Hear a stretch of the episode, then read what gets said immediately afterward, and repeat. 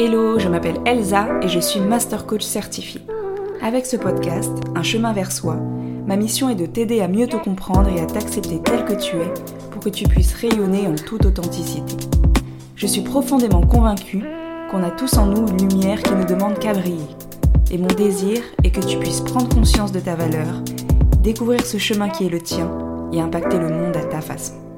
Ensemble, partons à la découverte de notre vérité apprenons à nous révéler et osons marcher vers notre destinée.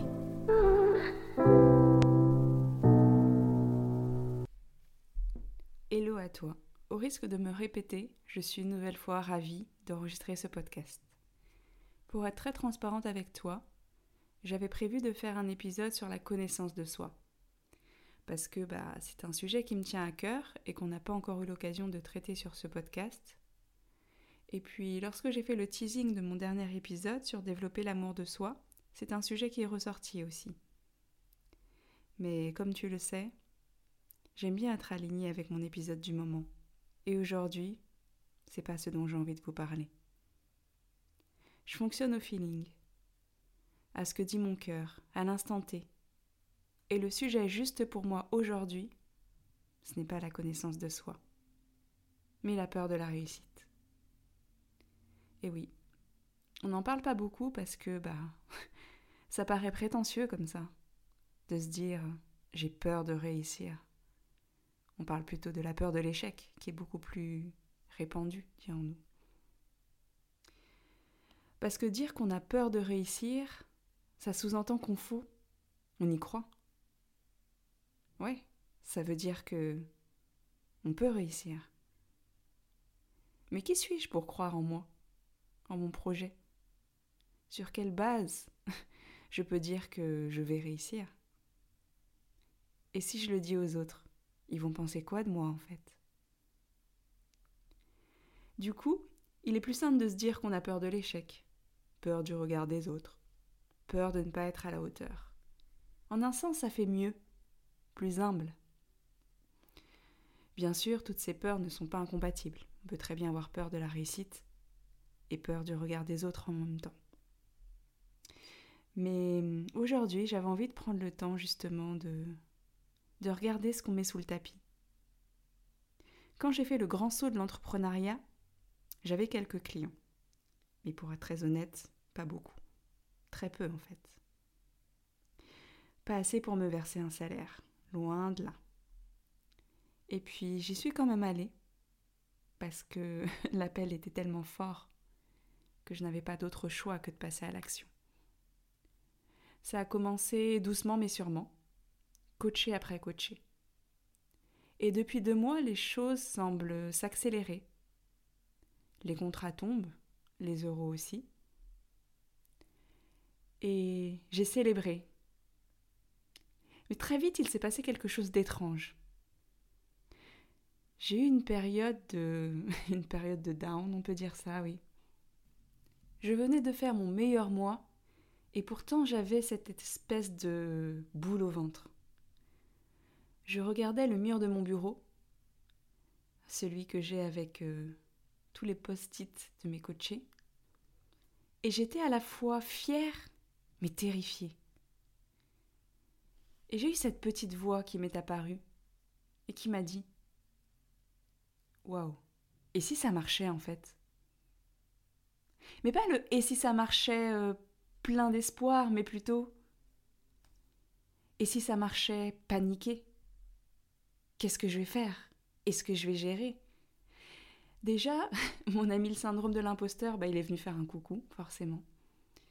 Car plus de clients, c'est plus de personnes à satisfaire, plus de problématiques différentes à traiter, plus d'individualité. Et même si je l'ai fait avant, accompagner trois personnes en même temps, c'est pas pareil qu'accompagner dix personnes en même temps.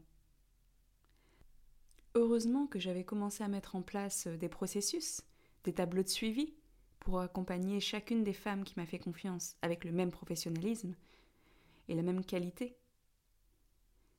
Mais en regardant ce mur, je me suis dit que ça pouvait marcher, que je pouvais réussir. Et j'ai commencé à m'auto-saboter. J'avais du mal à me concentrer à faire les tâches que j'avais prévues. Que ce soit des posts sur les réseaux sociaux, mes sessions de prospection ou même enregistrer des podcasts. Inconsciemment, bon, c'est devenu assez vite conscient, mais au départ inconsciemment, je voulais ralentir le rythme. J'avais peur de ne pas absorber, de ne pas réussir. Et puis, j'avais peur de réussir.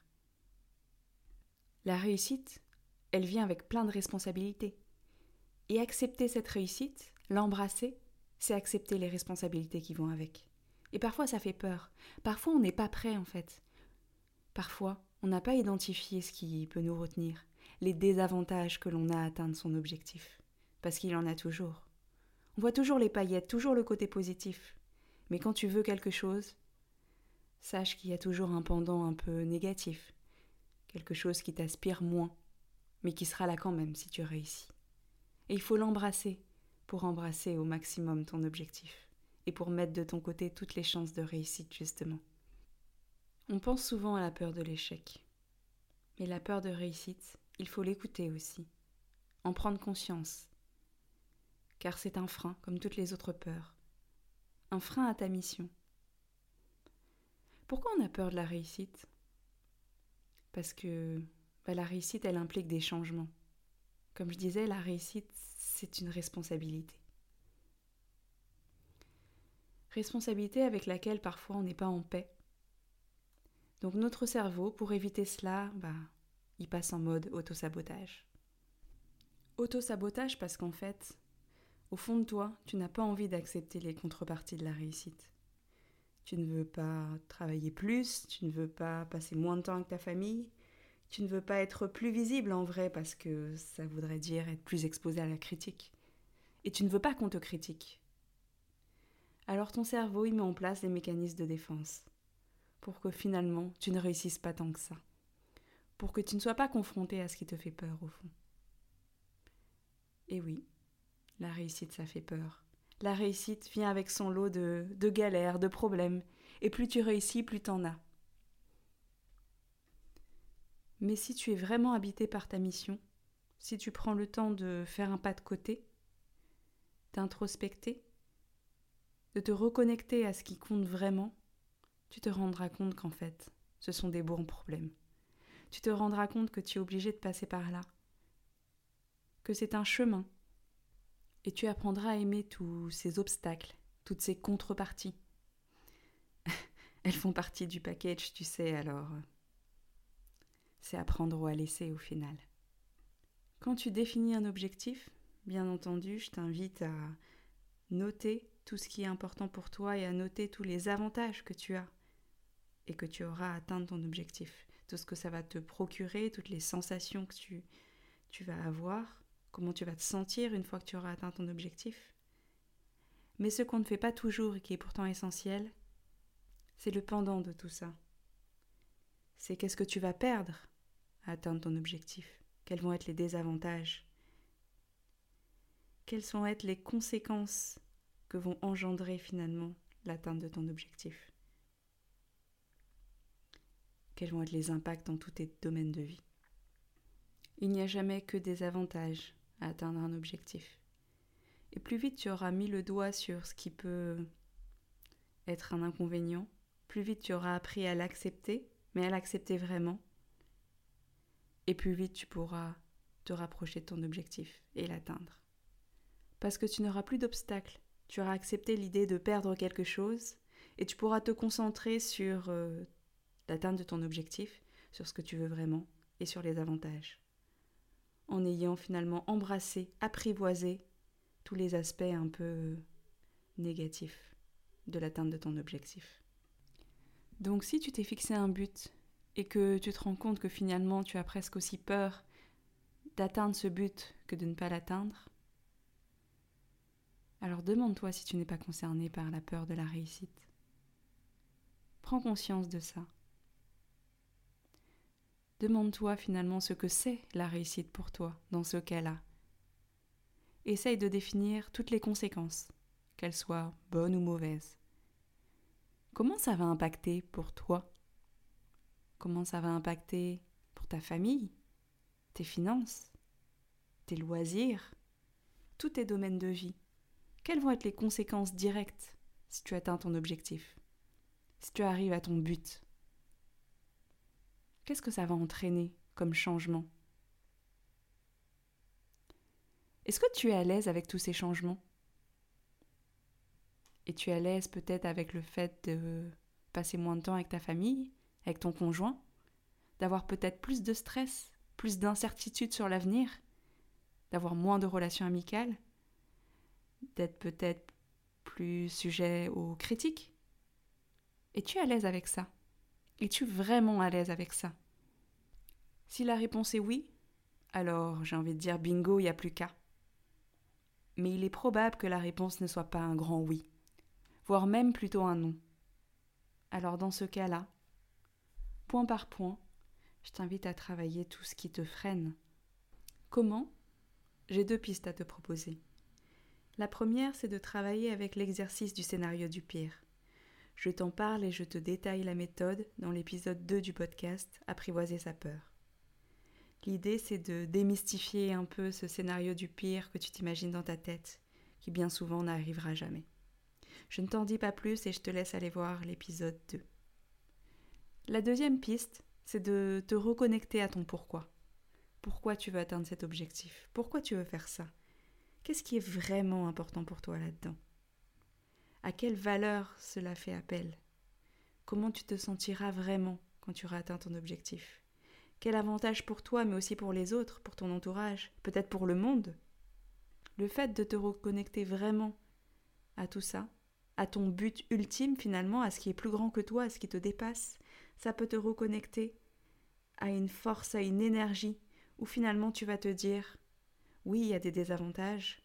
Oui, il y a des choses que je n'aime pas avec lesquelles je ne suis pas à l'aise. Mais mon objectif ultime est tellement plus fort, tellement plus puissant, que peu importe si je traverse ces choses-là, ce qui compte, c'est le but ultime. De mon côté, j'ai souvent eu peur du regard des gens. Et c'est encore parfois un peu le cas, je travaille encore dessus, même si j'ai beaucoup progressé. Mais au tout départ, quand j'ai dû commencer à me rendre visible, à me montrer sur les réseaux sociaux, ça a été un chemin pour moi. Au départ, j'avais du mal à mettre des photos, puis j'avais du mal à mettre des vidéos qui étaient travaillées, puis j'ai eu du mal à faire mes premiers lives. Et tout ça est venu étape par étape, petit pas par petit pas. Et j'ai embrassé finalement cette euh, capacité, que je développe encore bien sûr, mais cette capacité à me montrer, à accepter de me montrer, à accepter d'être vulnérable, à accepter d'être visible et que potentiellement me critique, parce que tout ça me dépasse en fait. Je sais que j'ai un message à transmettre à certaines personnes, et que certaines personnes ont besoin d'entendre ce message, et que je peux faire du bien, finalement, aux autres, et que ce serait un gâchis de garder tout ça pour moi, ce serait un gâchis de ne pas faire entendre mon message, de ne pas impacter dans la vie de certaines femmes juste parce que j'ai peur qu'on me critique. Si on me critique, so what en fait?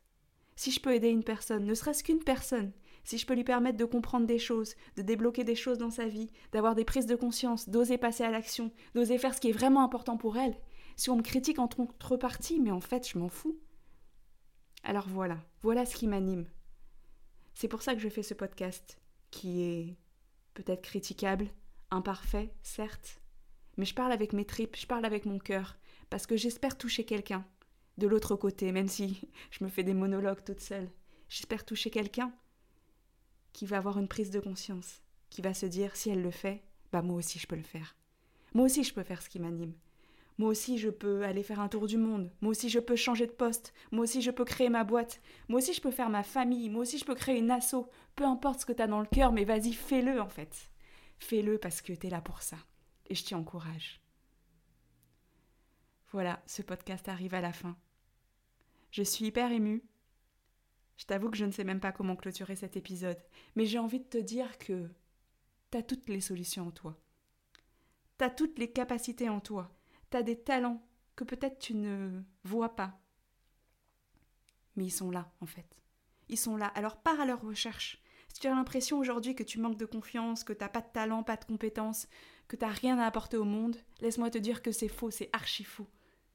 Alors prends le temps, prends du recul, essaye de découvrir ce qui est facile pour toi. C'est vrai que c'est parfois pas toujours évident parce que ce qui est facile pour nous, on a l'impression que bah que tout le monde sait le faire. Je pense à une coachée que j'ai en ce moment et qui, qui a des capacités notamment artistiques et qui a l'impression qu'en fait c'est facile parce qu'elle reproduit les choses. Elle a l'impression de ne pas avoir ce côté créatif parce qu'elle sait juste, entre guillemets, copier quelque chose de beau.